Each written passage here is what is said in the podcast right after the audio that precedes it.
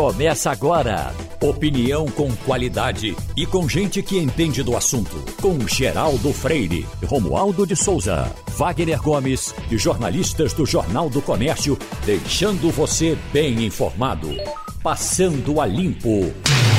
Passando a Limpo começa, tem Wagner Gomes, Romualdo de Souza e Vanildo Sampaio. Logo nesse comecinho já estamos com o senador Lazer Martins, Podemos Rio Grande do Sul, e temos um novo ministro que no dia 16 vai assumir, já é ministro do Supremo. Eu queria que o professor, uh, o senador Lazer Martins escutasse Thaís Oyama, porque ela, ela diz que o, o, o, a, a estratégia de André Mendonça para passar no Senado. Agradar esse, agradar aquele, estudou durante eh, 40 dias e aí e terminou passando. Será que dá certo assim? Vamos ouvir Thaís Ayama. No discurso dele, o primeiro discurso, dentro da CCJ, ele ressaltou o laicismo do Estado, né, defendeu o Estado laico, ele estava de olho com isso nos votos da esquerda. Quando ele falou também do casamento gay, que não está na Constituição, ao contrário do que ele falou, foi uma, um truque retórico que ele usou, ele também estava de olho no voto da esquerda. Quando ele falou, por exemplo, da criminalização da política, não vamos criminalizar a política, ele estava de olho no voto dos parlamentares enrolados com a Lava Jato, que vão potencialmente passar pelas mãos dele. Né? Ele estava lá dizendo: não vou prejudicar vocês, vou ser um garantista e tudo. Então foi um discurso todo lá muito cuidadosamente preparado para agradar a gregos e troianos. Mas chegou lá, ele já de posse do título de ministro, e daí ele deixou claro claro qual que é a prioridade dele. Para mim ficou muito claro, a prioridade dele não é o presidente Bolsonaro, né? até porque o presidente Bolsonaro largou ele as traças e só foi agora aos 44 do segundo tempo, ofereceu tal jantar e gravar vídeo com ele e tudo mais, mas no tempo anterior, esses cinco meses que o André Mendonça ficou na chuva, quem trabalhou por ele foi a Frente Parlamentar Evangélica foram os pastores do Congresso, foram os cantores gospel, foram aqueles que representam os interesses dos grandes grupos de comunicação evangélico. Esses sim fizeram lobby para André Mendonça, não o presidente Bolsonaro. E aí, nesse discurso de verdade, o discurso dele já como ministro, ele deixou bem claro, né? Você vê, ele dedicou uma frasezinha ao presidente, um pouco tímida, um pouco seca, e depois tece loas aos evangélicos. Hum. Eu tenho para mim que ele vai ser o ministro antes de tudo, representante dos evangélicos, ele que é pastor presbiteriano, né? Ou seja, do protestantismo histórico. Então, eu tenho para mim que ele já deixou isso claro e é isso que ele vai seguir. E eu acho que pela velocidade com que ele mudou o discurso, ele também não vai se preocupar em dar muita atenção para o presidente Bolsonaro. Ele não vai ser um segundo Cássio Nunes Marques, que o presidente até hoje trata como se fosse um ministro dele. O senhor concorda, senador Lazier? Esse camarada é águia demais ou todos são assim? Bem, em primeiro lugar, prezado Geraldo Freire, o meu bom dia a você, a bom sua dia. equipe que está sempre aí, e aos ouvintes da Rádio Jornal. Olha, a Isoama, né, que você falou, Sim. fez um comentário muito preciso. Exatamente o ministro André Mendonça fez um pronunciamento agradável a todos.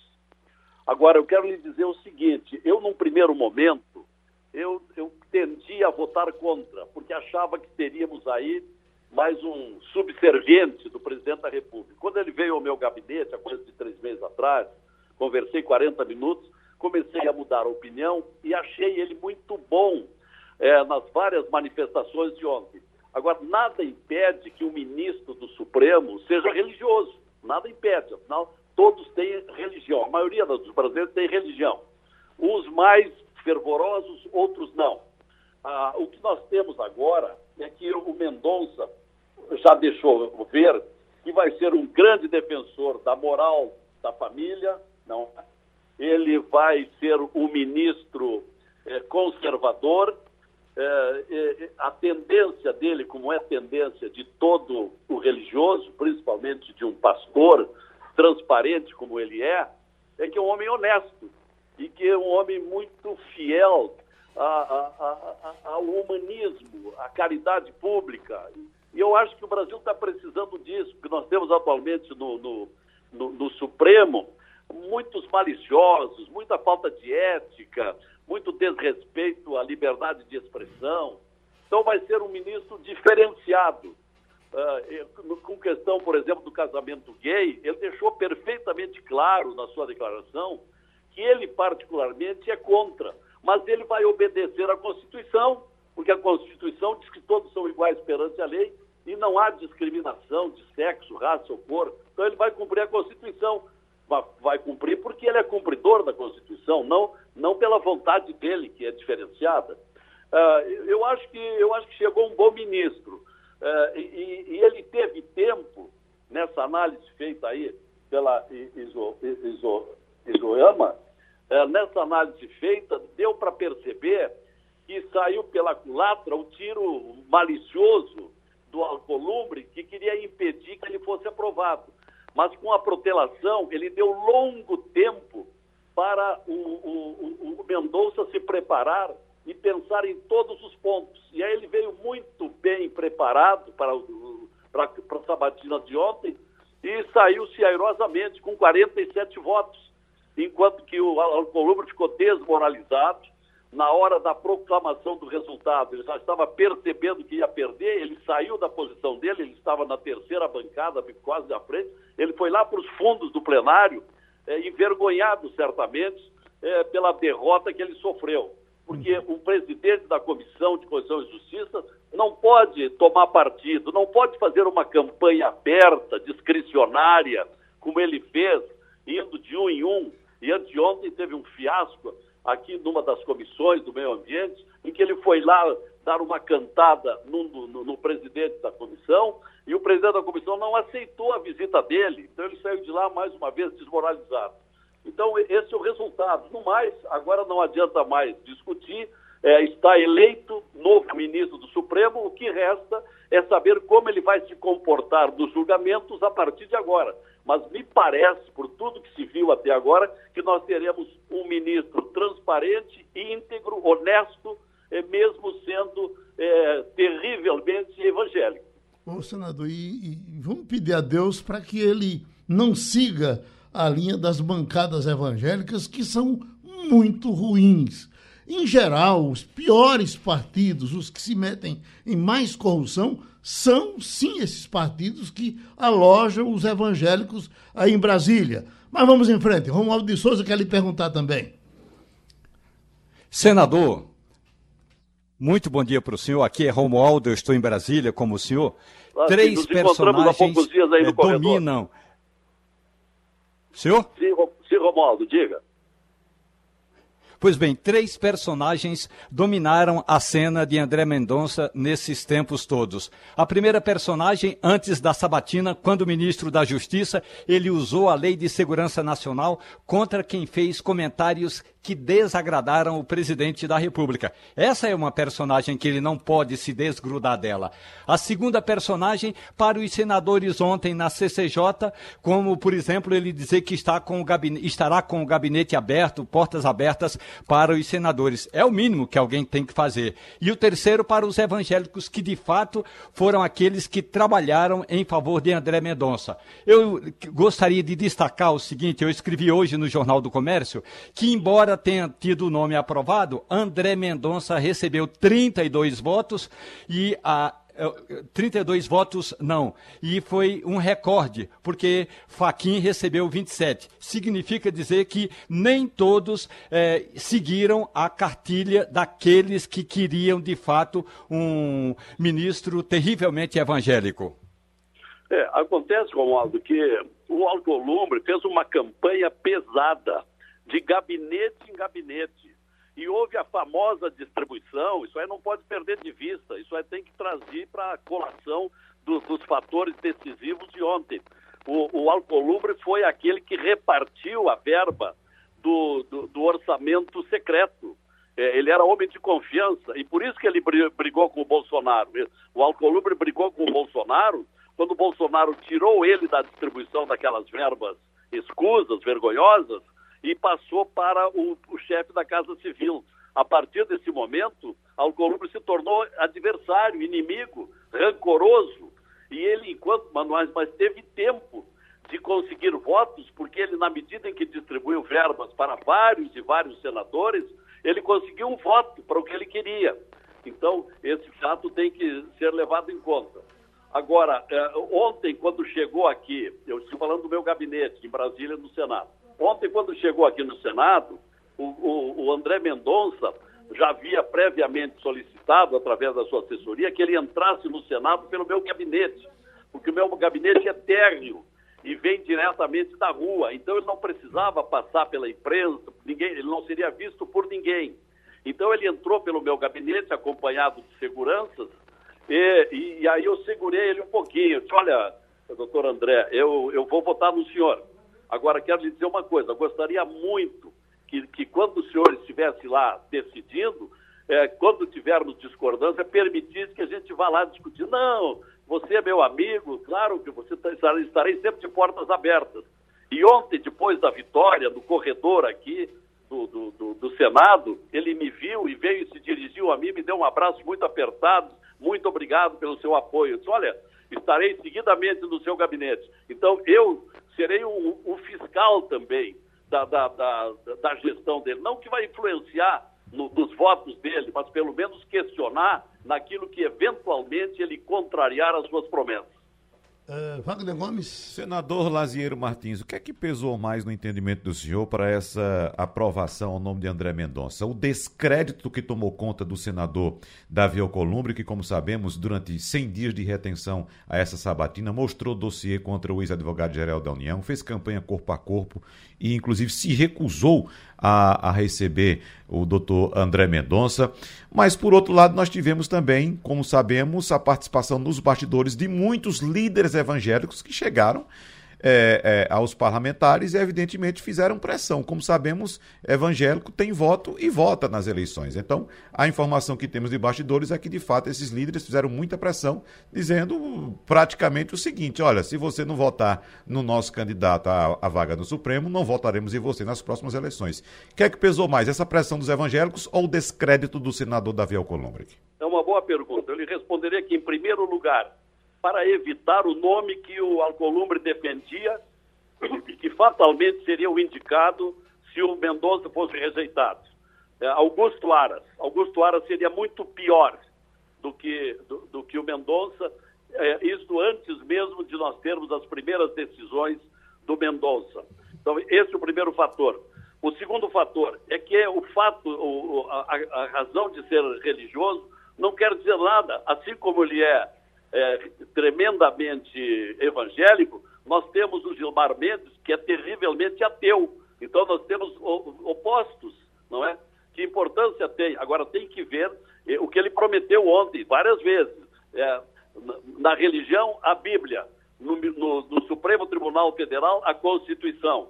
É o que nós esperamos porque tem muito ministro do Supremo atualmente descumprindo a Constituição. Até durante a minha fala, quando eu fiz a pergunta, eu disse, eh, doutor, doutor Mendonça, o artigo 37 da Constituição, que a meu juízo é, a, é o principal preceito, que é aquele que estabelece a obrigatoriedade da administração pública cumprir os princípios da legalidade, da moralidade, da legalidade, da publicidade e da eficiência, não vem cumprindo. A semana passada mesmo houve aquele escândalo aqui do, do, do orçamento secreto, distribuição de verbas para senadores, que a gente não sabe quem é quem, nem aonde foi aplicado, se é que foi aplicado em algum lugar. E isso, isso, é, isso é terrível, isso é descumprimento da, do artigo 37 da Constituição, porque não houve publicidade nem moralidade e, e houve sim pessoalidade. Então, eu acho que eh, entre o, entre o Aras e o Mendonça, toda a vida o Mendonça, porque não haveria nem como mais cogitar de um outro. Por outro lado, o Alcolumbre segurou isso aqui quatro meses. Enquanto isso, o Supremo ficou com o número par. E houve na semana passada um julgamento no plenário do Supremo que deu empate em 5 a 5 e que se vingasse o dogma indúbio pro réu, teria, teria, sido, teria sido dado. Mas aí o presidente Fux disse não, uh, nós estamos em falta de um ministro, vamos, vamos baixar a, a, a, ao novo julgamento até que venha o novo ministro. Então já estava causando prejuízos em razão dessa longa demora para preencher a última vaga do Supremo Tribunal Federal. Senador, já vamos pedir só um tempinho mais, a gente sabe do, da sua pressa para voltar para a sua reunião, mas temos o jornalista Ivanildo Sampaio. Oi, Ivanildo. Bom dia, senador. É, a gente tem aí, teve recentemente o, a, o preenchimento de uma vaga no Supremo pelo ministro Cássio Nunes Marques, indicado pelo presidente Bolsonaro. Até este momento, não houve um julgamento no Supremo em que o Cássio Nunes Marques não votasse com o governo. Nós corremos esse mesmo risco em relação a André Mendonça? Espero que não. Eu votei contra o Cássio, votei contra, eu já sabia que, até porque, aqui entre nós, doutor Cássio, respeitável personalidade, falta ali um, um, pouco, um pouco bastante de notório saber jurídico. Essa foi a minha primeira pergunta ontem contra o Mendonça, com relação ao Mendonça. Notório saber jurídico é, é, o, é, o, é o dado, é o requisito fundamental na Constituição para nós aprovarmos aqui um ministro do Supremo. Agora, o Cássio Nunes, realmente, ele está se confirmando aquilo que se previa. Ele veio de um tribunal inferior, ele não tinha nenhum brilho lá onde estava e está apenas confirmando aquilo que se previa. Um, um ministro com deficiências técnicas para julgar. Esse aqui, eu acho que tem muito mais condições pelo seu histórico. É um acadêmico, foi buscar é, conhecimento é, na Espanha, fez um curso lá de, de, doutorado, esteve na Inglaterra, esteve na Alemanha fazendo curso, é, foi o advogado-geral da União, foi da Controladoria, foi ministro da Justiça, tem uma biografia respeitável no ramo jurídico, foi também professor de Direito, então esse tecnicamente está preparado. Agora, não acredito que ele vá sobrepor a religiosidade à técnica jurídica, é o que todos nós esperamos. Pronto, a Rádio Jornal agradece outra participação aqui do senador radialista Lazer Martins. Muito obrigado. Uh, Romualdo, uh, novamente aqui, ó. Ministro Jesuíno Rissato, do Superior Tribunal de Justiça, anulou uma condenação imposta pelo ex-juiz Sérgio Moro ao ex-ministro Antônio Palocci. E aí, nesse cai-cai, nesse cai-cai, as coisas vão acontecendo, até estão deixando de chamar atenção, não é isso? Geraldo, a decisão tomada ontem pelo STJ segue a mesma toada daquelas sentenças que foram dadas pela segunda turma no Supremo Tribunal Federal. É bom lembrar que, além de Palocci, também foram beneficiados, aliás, foi beneficiado o ex-tesoureiro do PT, o João Vacari Neto. E o argumento é o mesmo, falta é, de argumentos jurídicos para dar andamento no processo. A anulação é, não é a anulação da sentença. A sentença volta para a primeira instância. A anulação, na prática, é, usa o mesmo argumento, como, por exemplo, processos contra o ex-presidente Lula, que são processos que precisam, precisam ser refeitos. Agora, lembra, Geraldo, essa decisão tomada pelo ministro do Superior Tribunal de Justiça, ela, de certa forma, é, já era previsível, porque a, a defesa do ex-ministro Antônio Palocci havia recorrido ao Supremo Tribunal Federal e o STF disse que a instância apropriada para este caso, para essa apelação, e que envolve também ah, aquele assessor de José Dirceu, o Renato Duque, que trabalhou na área eh, de serviços da Petrobras. Então, ah, Geraldo, eh, o Supremo mandou Palocci ir para o STJ. Palocci correu para lá e aí a sentença foi mais abrangente do que o pedido. Portanto, não, não, não, o efeito é importante, mas não causa nenhuma novidade. Reconheço a incompetência da Justiça Federal para processar e julgar o presente feito, afirmou o juiz Rossato. É, e vai por aí fora. É, né? Exatamente. É, saiu pelo. Não, não, o que se dizia, entrou pela perna do pinto, saiu pela perna do pato. mas aqui, olha, Polícia Federal investiga quadrilha que simula casamento com mortos para fraudar o INSS. Aí vem a Polícia Federal, deflagra hoje a Operação Patronos, que investiga a participação de advogados e despachantes no esquema de pensões fraudulentas do INSS. Uh, segundo a Polícia Federal, a quadrilha falsificava documentos para simular um vínculo conjugal entre mortos e os criminosos beneficiados pela fraude. É muita criatividade, não é, Ivanildo? Oh, meu Deus do céu, não sei mais onde é que vai parar, não. A gente casar com um defunto. Sabe o que é que me lembra, Geraldo? Me hum. lembra o enredo de um filme que você deve ter visto, O Dia do Chacal. O, o, o Chacal diz que é, foi atrás de 72 de nascimento de pessoas que tinham morrido 40, 50 anos antes. E assumir aquela identidade para emitir o novo passaporte. É o que está acontecendo aí, o pessoal está casando com votos para oferir dinheiro do, do poder público. Não dá para aguentar um negócio desse, não. Pronto, nós já estamos com o presidente do Sindicato de Empresas de Ônibus, Fernando Bandeira, e vamos ver o que, é que ele pode nos adiantar de uma negociação que já está havendo para decidir com relação ao, ao próximo aumento de, de, passagem de ônibus. Eu estava aqui vendo que, eh, já falamos com, sobre isso, Romualdo de Souza, inclusive, acompanhou de Brasília, dos prefeitos que foram conversar, dizendo que não tem mais como segurar e esses aumentos, esse aumento vai ter que acontecer. Prefeitos sinalizam ao Planalto que vão autorizar, sim, reajuste de tarifas de ônibus. Aqui eles estão falando, doutor Bandeira, em 11%, mas falam que pode chegar a 50%. De uma forma que também ninguém pode negar, a pressão que as empresas estão tendo por conta dos aumentos de combustíveis, dos aumentos de peças, dos aumentos de pneus. Enfim, me parece que vocês estão numa situação como nunca estiveram, ou não? Bom dia, Geraldo. Bom dia, ouvintes da Rádio Jornal. Realmente, Geraldo, o que tem acontecido são esses aumentos né, enormes na parte do diesel. Para você ter ideia, neste ano, até a esse momento, nós tivemos 60% do aumento do diesel. Ora, o diesel é o segundo insumo do custo do transporte público de passageiros.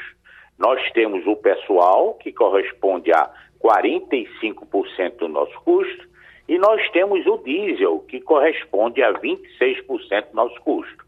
Você veja, um aumento de 60% já trouxe um impacto de 15% no custo, só o diesel. Fora isso, você tem tido no setor aumentos assim exorbitantes. Por exemplo, o ônibus, o veículo, né, ônibus, aumentou muito, porque ele diz que o aço aumentou, né, as peças aumentaram. Então, o ônibus passou, para você ter uma ideia, de 300 e poucos mil reais para 480 mil reais. O pneu, né, que se usa sempre, né, então teve um aumento de mais de 100%. Então isso está levando o setor a uma situação mesmo periclitante. E estamos falando ao governo federal, solicitando ajuda, mas existe uma insensibilidade grande do governo federal para com os pleitos da categoria. E agora os prefeitos vão, agora no dia 8, né, a Brasília fazer um, um, movimento, dizer que não, não tem que o governo tem que ajudar para que o transporte público continue a poder operar. Além de todos esses aumentos, Geraldo, nós perdemos também passageiros. Né? Nós chegamos a perder 75% do nosso passageiro e hoje estamos operando com em torno de 75% do passageiro que tínhamos em março de 20. Essa é a realidade do setor. Presidente Fernando Bandeira, nós temos aí uma equação muito difícil de ser fechada, né? Nós reconhecemos, como o Geraldo disse aqui agora há pouco, as dificuldades do setor. Claro, sabemos que tudo subiu de preço. Mas, por outro lado, nós temos também a realidade do usuário do transporte coletivo, que, apesar de estar pagando caro por tudo também, não teve aumento de salário. Por outro lado, nós temos os governos principalmente os estaduais, né? que vão uh, enfrentar uma disputa eleitoral no ano que vem e não vão querer desagradar o eleitor. E nós sabemos que o transporte no Brasil é municipalizado, com exceção daqui da região metropolitana, que é um consórcio metropolitano que cuida do transporte aqui uh, na região metropolitana do Recife. Então, pergunta ao senhor: a busca pelo governo federal é como se fosse assim a única tábua de salvação do setor, porque a gente sabe que para fechar essa conta, doutor Fernando Bandeira, tá difícil, viu? Nós temos uma realidade, tá certo? A, só a tarifa não cobre os custos do setor. O que é necessário? É necessário colocar receitas extras tarifárias, daí é por isso que eu estou dizendo, o governo federal teria que pagar pelo menos a gratuidade que ele deu na Constituição. Qual é a gratuidade que ele deu? É o idoso, né? O idoso de 65 anos não paga passagem. Isso é uma gratuidade que o governo federal deu a todos os transportadores. Então, há a necessidade do governo ajudar no custo, né? O governo federal ajudar no custo, porque temos a realidade de que a tarifa não dá para aumentar o que a queda de passageiro e aumento dos custos. Então, urge, urge providências dos governos, aí pode até ser também o estadual e o federal, né, no socorro ao transporte público. Agora, Romualdo, você que está aí de, em Brasília acompanhando esse dia a dia, o que diria para o nosso eh, presidente dos ônibus? Pois é, Fernando Bandeira, bom dia para o senhor. Bom dia. É, os prefeitos vão, de fato, é, pedir aumento em um desses itens que o senhor está se referindo aí, o tal do subsídio.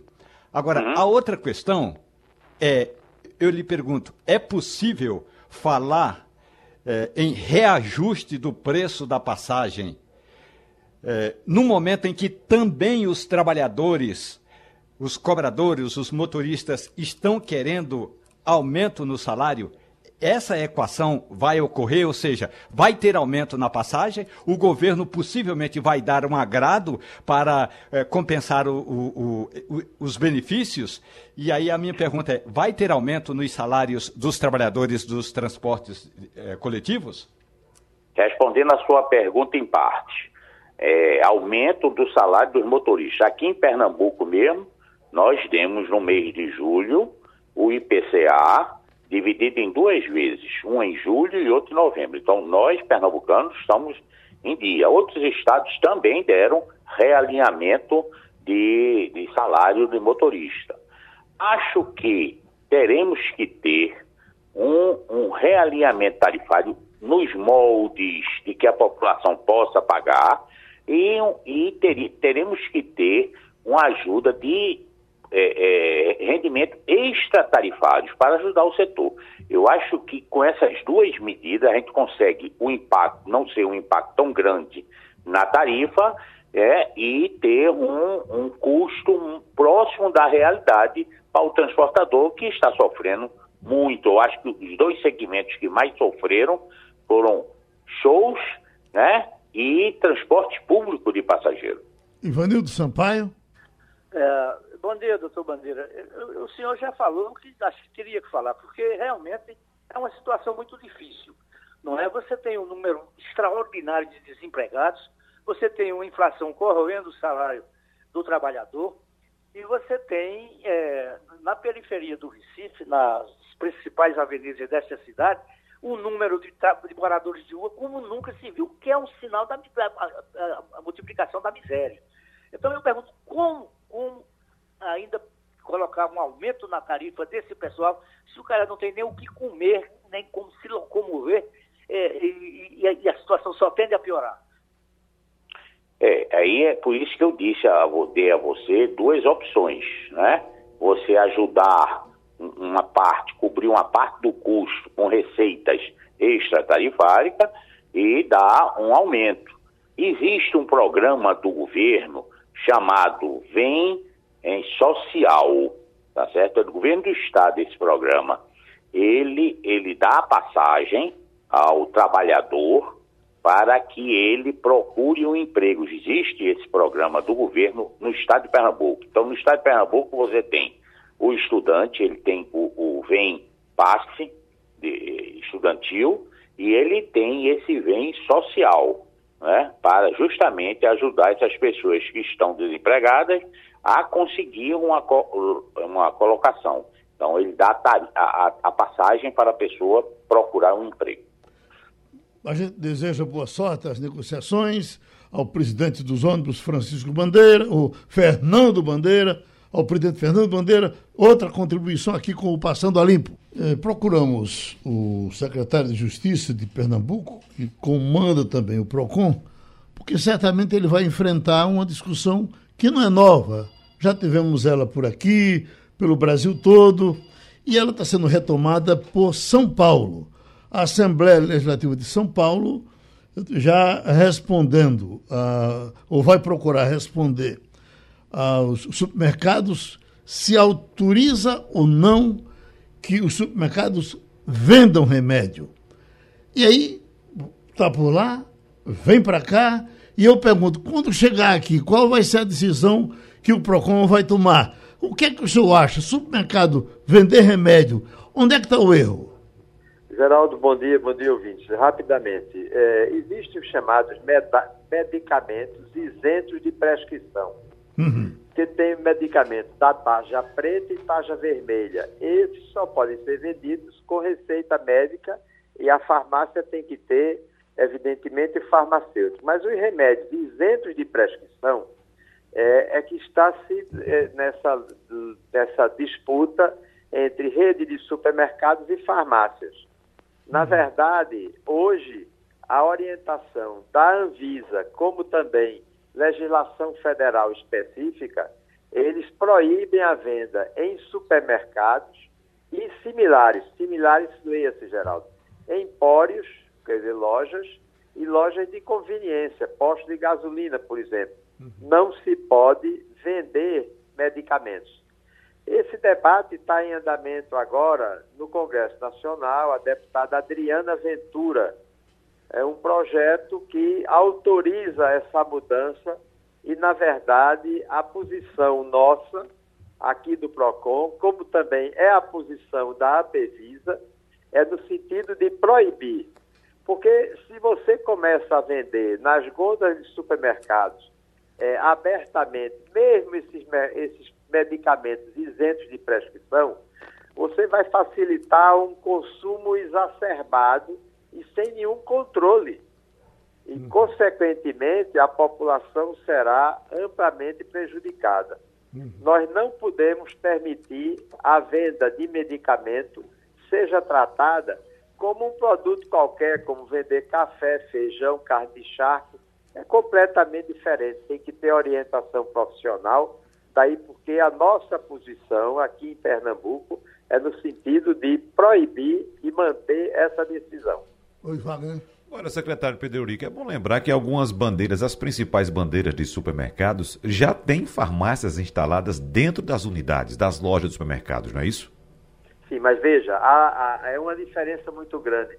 A venda, o que se quer é a venda aberta nas gôndolas. Quando que hoje você tem grandes redes que tem farmácia própria, mas isolada, é uma farmácia anexa a uma rede de supermercado. Você chega, por exemplo, aqui no, no Hiper de Casa Forte, tem um, um mall, que tem um conjunto de lojas que vende vários, vários tipos de produtos, sapato, é, vende remédio também, roupa.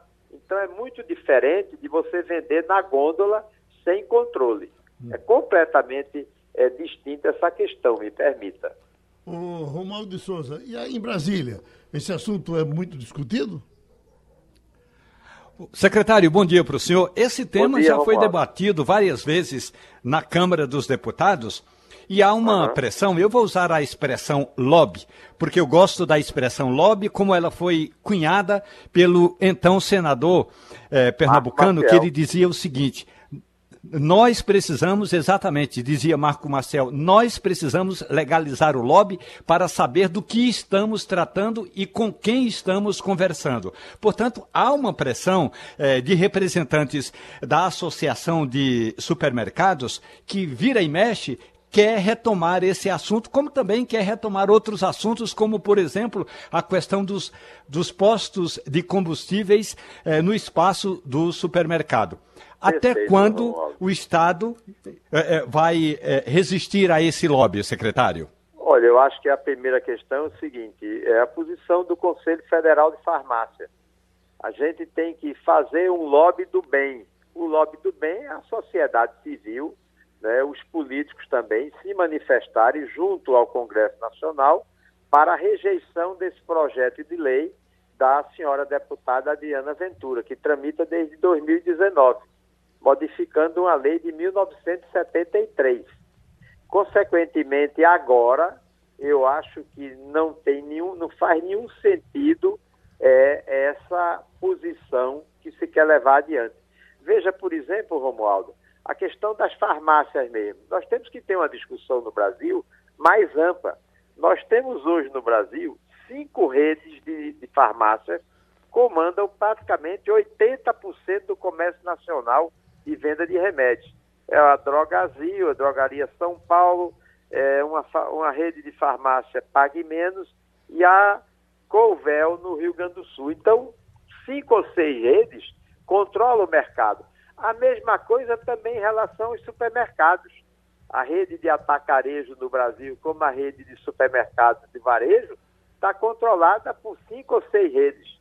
O que a gente tem que enfrentar no Brasil é esse processo de oligopolização do varejo no Brasil, que no final termina sendo extremamente prejudicial aos consumidores, à população sintetizando com relação a, a remédios, nós aqui em Pernambuco, a Antevis e o PROCON, vamos manter a decisão, até evidentemente que tem uma lei federal que seguramente, se for aprovada, vai bater nas portas do Superior Tribunal de Justiça e do Supremo Tribunal Federal, porque elas vão ferir de morte a, o Estatuto, a Lei de Defesa do, do Consumidor, que é uma lei federal também. Pronto, a gente agradece ao secretário Pedro Eurico. Minha gente, a situação com essa variante que está assustando o, o, o Brasil, o mundo todo, ela é pior nesse momento na Europa. O que a gente vem de informação de que a situação pode se complicar na Europa não está escrito. Em algumas, a situação já é complicada. Por isso, nós fomos pedir outra vez a colaboração da professora Marília brasileira. Em seguida, vamos para Portugal com Antônio Martins. A professora Marília é na Alemanha. Durante a madrugada, professor, eu estava ouvindo informações aí de Munique, onde a senhora está, com o pessoal dizendo o seguinte, que a essa altura já tem uma decisão de governo que, com um certo limite de contaminados, em qualquer lugar da Alemanha que tiver tantos contaminados, de imediato entra em lockdown. E vai por aí, quer dizer, está, a coisa está sendo contada uh, uh, no olhar. Qualquer coisinha passar do meu olho, eu já chamo uh, as providências e elas são tomadas imediatamente. É com esse rigor todo? Bom dia, pessoal. Aqui eles são bem restritos em relação a isso mesmo. Ah, quando a questão do número está aumentando, eles conseguem controlar bem então, eles baseiam qualquer medida de lockdown em relação à quantidade de pessoas que moram numa cidade ou numa determinada região. Uhum. Oi, Ivanildo, você está com medo de, de, de, ir à Europa? Estou com medo, embora esteja com muita vontade, mas não vou, não vou agora não. Eu gostaria uhum. de saber da doutora Marília, é, é, Geraldo, é, como é que a Alemanha está convivendo com a Áustria, porque tem fronteira colada, não é? Faz como fronteira. E na Áustria há muito negacionismo há muito pouca vacinação, porque povo, algumas pessoas não querem se vacinar. Fecharam-se as fronteiras com a Áustria ou continua tudo aberto? Olha, oficialmente as fronteiras ainda não estão fechadas, mas acontece que o acesso não tá, tem sido muito permitido por causa justamente da questão das pessoas que não estão vacinadas ainda. Tanto aqui como na, na Áustria, tem muita gente que não foi vacinada. Então, o acesso a certos locais está restrito até para os residentes, então para turista é um pouquinho ainda mais complicado, ainda mais se você não faz parte dos vacinados ou curados. Bom, professor, para não esquecer de pedir o seu endereço eletrônico, me parece que lhe interessa essa divulgação, eu vou lhe pedir e depois passar a palavra para Wagner. Pois não, seu endereço é eletrônico para o pessoal que quiser lhe perturbar. Pessoal, todo mundo pode me achar no Instagram com arroba inglês com lila. Arroba hum. inglês com lila. Inglês com lila, já estou seguindo, viu? Tem, tem, ido gente daqui para aí, para a senhora? Claro, muita gente simpática, muita gente curiosa para saber mais também como é que está a situação aqui fora no mundo. Então, Todo mundo é bem-vindo. Quem me, quiser me dar um alô, é só falar. Vou lá para vocês. Em... Arroba inglês com Lila. Inglês com Lila, já estou seguindo, viu, professora? Pois não. Mas deixa Pode eu saber deixar. aqui. A, a, presidente da Comissão Europeia, a Ursula von der Leyen, defendeu ontem é, um debate sobre a obrigatoriedade da vacina contra a Covid em todo o bloco europeu. Ela recordou que, lembrou, na verdade, na ocasião, que até o momento um terço dos europeus se recusou ou não tomou a vacina. Eu queria saber como é que está esse debate aí, professora, em relação à obrigatoriedade da vacina. Aqui no Brasil, 94% é, da população querem tomar a vacina. E a Europa, a gente sabe que existe essa resistência. E quando chega esse debate com obrigação de tomar a vacina, professora?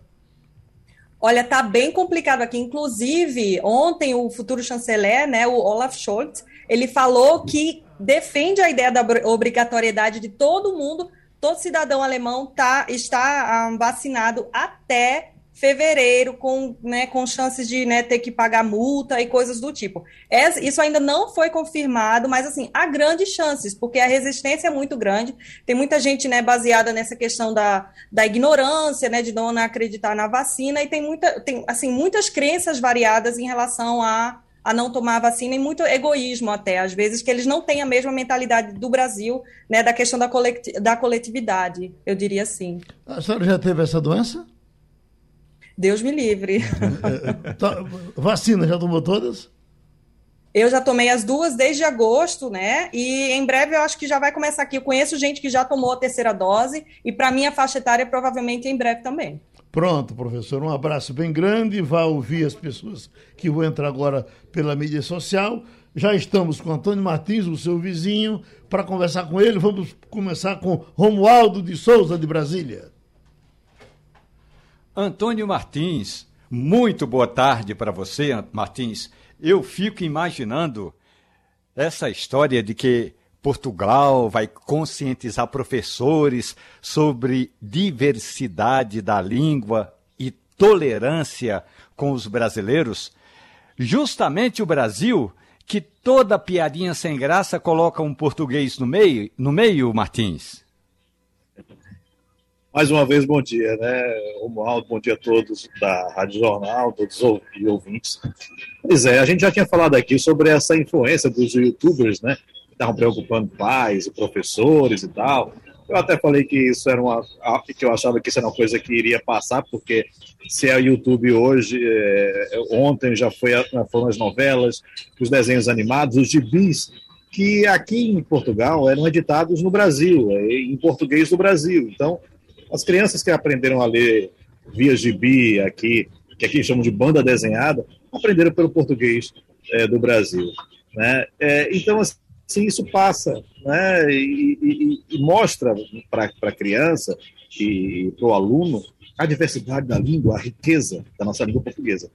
E então é, é um pouco nessa linha que vai também o Ministério da Educação, o, o blog Portugal Giro, do Globo, né, que faz um, um blog sobre aqui Portugal, conversou com o, o secretário adjunto é, aqui da, de, de, Educação, e ele, que ele é um linguista, inclusive, e ele mostrando que é, já vem uma, uma, uma preparação grande dos professores, de alguma maneira, até porque essas levas migratórias, não só do Brasil, mas do, do, da África também, logo depois da independência dos países africanos, a primeira leva migratória de massa assim, que, que chegou aqui, é, já tinha um pouco que flexibilizado esse olhar dos professores portugueses, mas, mesmo assim, as coisas não avançam tanto quanto poderiam avançado. Né? Não chegam aos corredores do Ministério da Educação, não há é, nenhuma punição por discriminação, e a discriminação ocorre no, no terreno, na sala de aula, na hora do aluno é, escrever uma, fazer uma, uma, uma, redação com português do Brasil isso e ele tirar nota menor, ser até reprovado. Então, essas coisas acontecem de alguma maneira. Esse, por mais que eles estejam expostos, como eu falei a você, ao, ao, ao português de outros lugares, né, é, ainda há algumas, algumas eh, situações de, de discriminação e o que é pior que a maior comunidade estrangeira acadêmica aqui em Portugal é a comunidade brasileira, com cerca de 20 mil estudantes nas universidades. E olha que as universidades aqui só têm 50 mil estudantes. Então, assim, é, uma, é 40% né, da, do corpo, discente, do corpo é, discente do, das universidades aqui e que tem que fazer alguma coisa, porque às vezes eles pedem para você escrever a tese em inglês, mas não escrever no português do Brasil. E isso é muito complicado. Né? Oi, Wagner. Ô Martins, a gente sempre acompanha muitos brasileiros, principalmente nossos irmãos pernambucanos, cruzando o Atlântico para buscar uma vida melhor em Portugal. E conta a história, há quem discorde, mas conta a história que Pedro Álvares Cabral descobriu o Brasil. Agora, Portugal quer que o Brasil descubra Pedro Álvares Cabral, ou melhor, a cidade de Pedro Álvares Cabral. Que história é essa, Martins? Pois é, Wagner. Bom dia. Olha, Pedro Álvares Cabral não é uma, uma figura muito cultuada aqui, não. Até porque, para a, a missão portuguesa, ele falhou, né? Ele não chegou às Índias. Ele deveria ter chegado às Índias, mas ele não chegou às Índias. Então, ele é um falhado, como dizem aqui. Mas ele tinha uma mulher que era, que era uma nobre, então ele até tem uma certa. É, quando ele tem importância de estar é, enterrado numa igreja importante aqui, é por conta da família da mulher e não necessariamente das, da, da, da, proeza dele de chegar à América, né? América do Sul. E aí o que acontece é que Belmonte, que é essa cidade que fica no, no centro de Portugal, perto de Coimbra, de é uma cidade pequena, só tem 6 mil habitantes, 23 brasileiros contados. E aí o que acontece é que essa, é, essa cidade é a marca, né, uma das marcas dessa falta de população no interior do país. E que o governo tenta, de todo modo, é, reverter, até porque quando chegar. Tem uma, uma, uma, uma, um cálculo aí que quando chegar em 2060 e alguma coisa, 63, metade da mão de obra é, da, das pessoas com idade de trabalho aqui em Portugal já não existirão mais. Então, assim, vai ter a metade apenas do que tem hoje de mão de obra.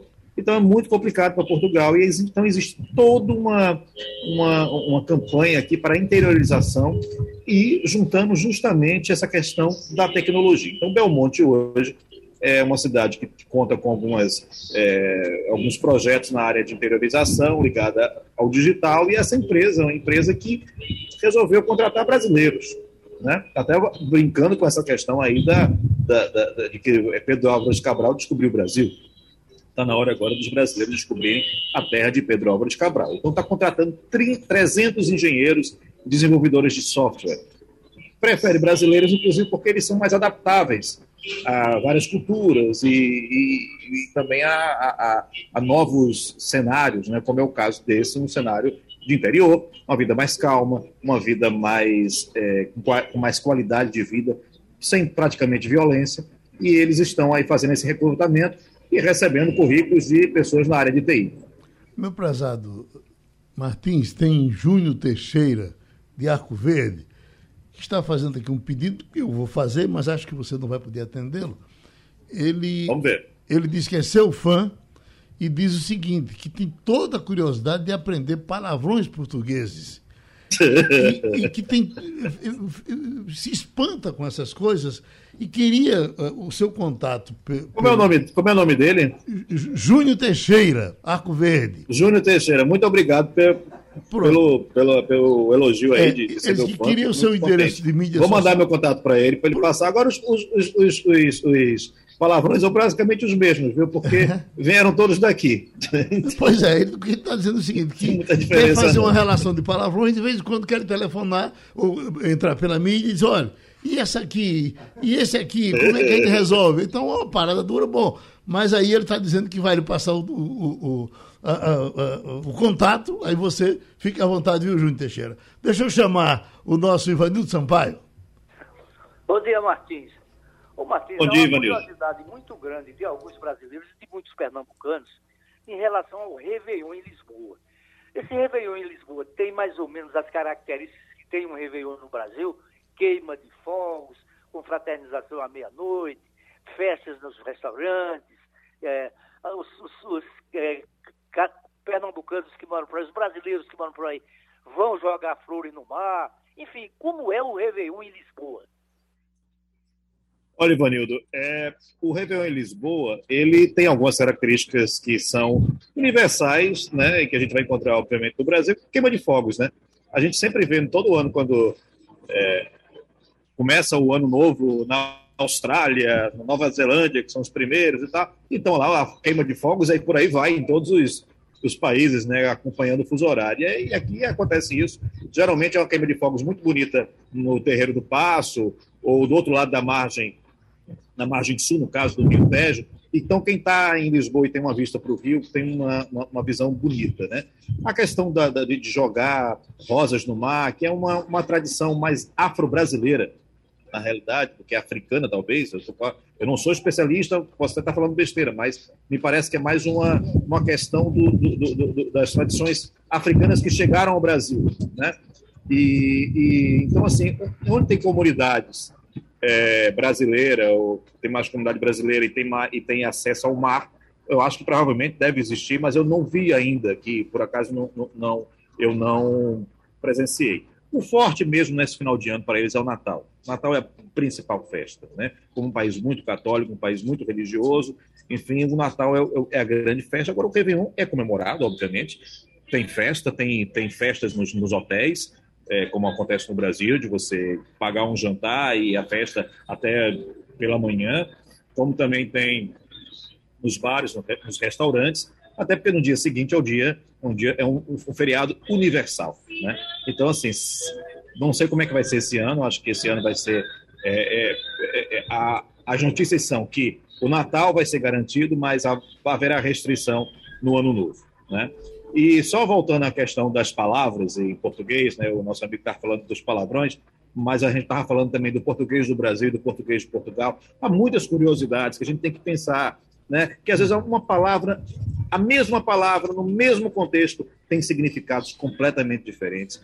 E isso causa atrito entre português e brasileiro. Eu costumo dar sempre um, um exemplo, a palavra oferta.